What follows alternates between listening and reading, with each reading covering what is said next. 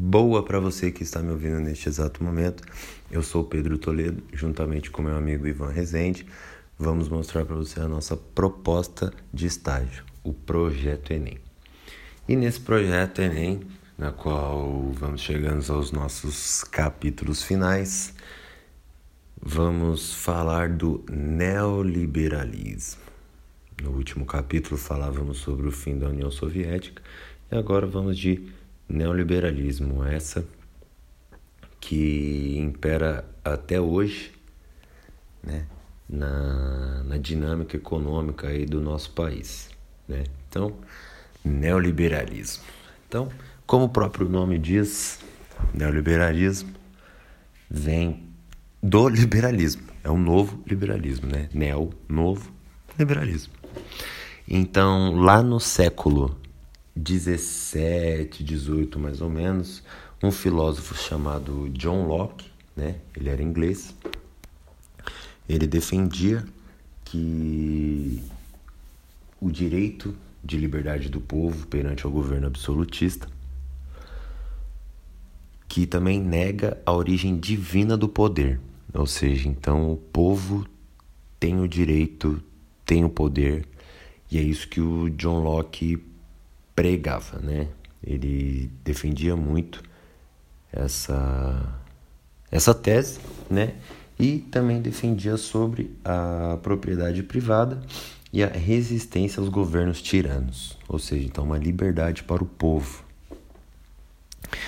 É, só que muitos depois, né, vieram a usar esse termo numa forma em outros em outros âmbitos, política, economia, e um deles foi bastante conhecido também, que era o Adam Smith, e ele foi na parte econômica, né? Então meio que ele aplicou essa ideia onde favorecia uma classe, uma classe dos povos que viviam naquela época, né?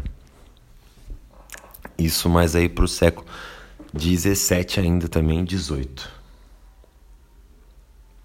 perdão, início do século XVIII.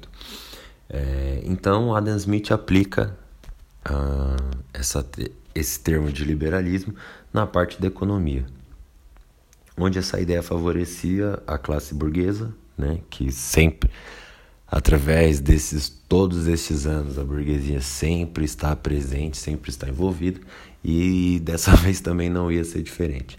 Então, ele aplicou essa ideia de liberalismo na economia, onde favorecia a burguesia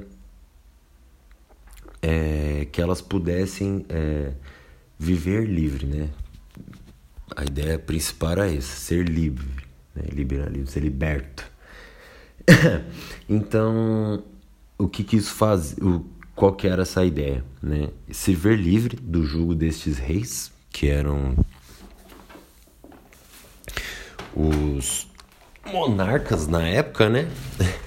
Desculpa aí, pessoal, se não ajeitar na cadeira. Mas eram os monarcas da época, né? E com isso eles poderiam expandir os negócios que eles tinham para além das colônias, né? Para poder escolher com quem eu posso com quem eu posso negociar e o quanto eu posso negociar e por quanto também eu posso negociar é, os, meus, os meus produtos. Né? Então, a ideia principal seria que o Estado não intervia nessa parte econômica. Deixa que as classes trabalhadoras, as burguesas se viram com essa parte da economia. Então não tinha a ideia do, do Adam Smith era não ter uma presença do governo na, na parte econômica do país. Né? É, e essa prática vai se estender até o início do século XX. Então, com, com essa ideia de liberalismo, vai aplicando desde o século 17, 18, vai se estender até o início do século 20. Então, vão ser bons, longos anos aí para que esse sistema econômico se se rompa, né? Ele vem imperando durante todos esses tempos e no início do século XX, outra dinâmica, ele cai, né? Tem uma queda aí.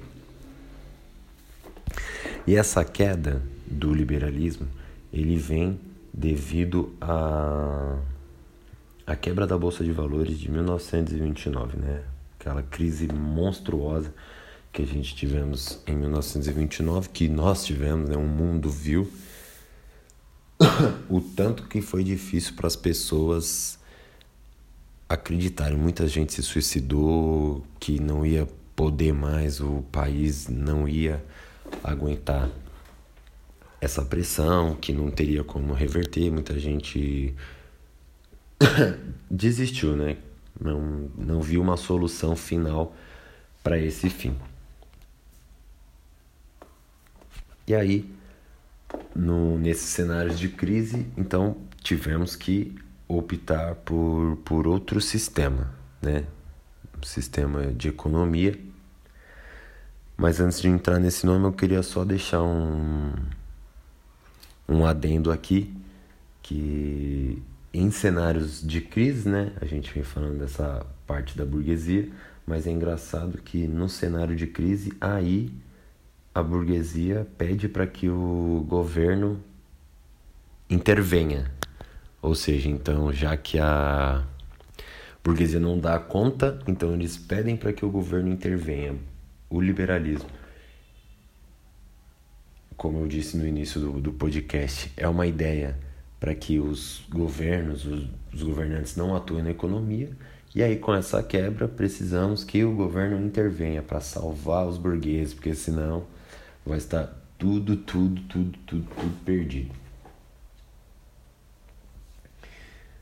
Então vamos lá. Então voltando ao assunto com essa com essa entrada do, do governo na economia, né, ocorre a,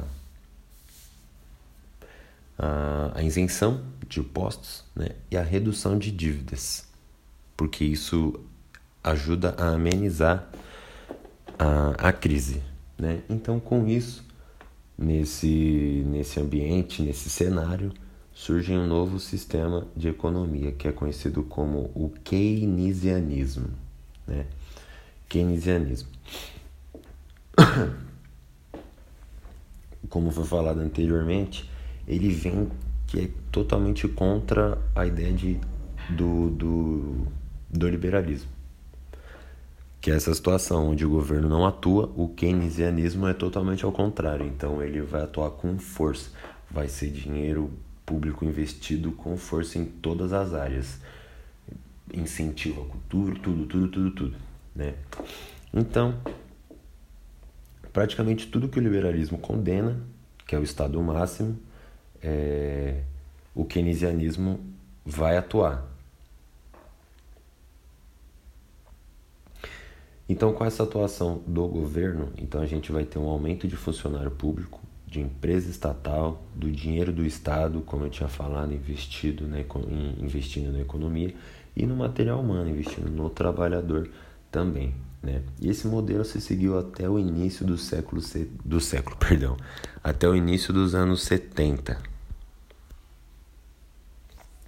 que foi quando começou a ruir. Teve um pequeno intervalinho, mas foi o suficiente para que pudesse salvar esses os países que estavam quebrados com essa praticamente quase todo mundo é, para salvar os países dessa desgraça que poderia acontecer dessa crise. Então o keynesianismo veio, conseguiu salvar até certo ponto, mas depois não ia conseguir mais se sustentar.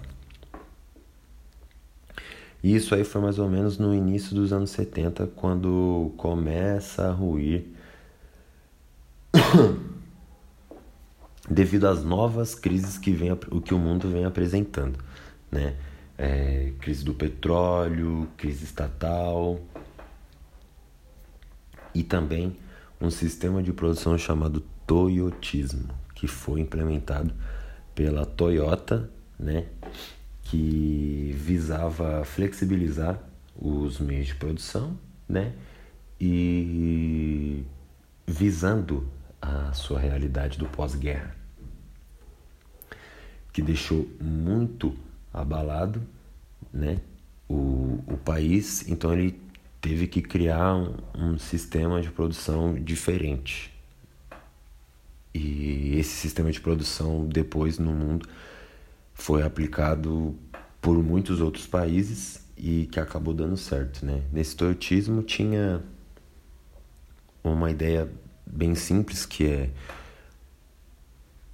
para sua demanda um número X de matéria-prima, ou seja, então eu não tenho gastos com que sobra, também não ganho gastos com que faltou, eu tenho um número exato para o um número X de peças. E esse sistema foi foi inovador porque muitos outros não pensavam assim, né?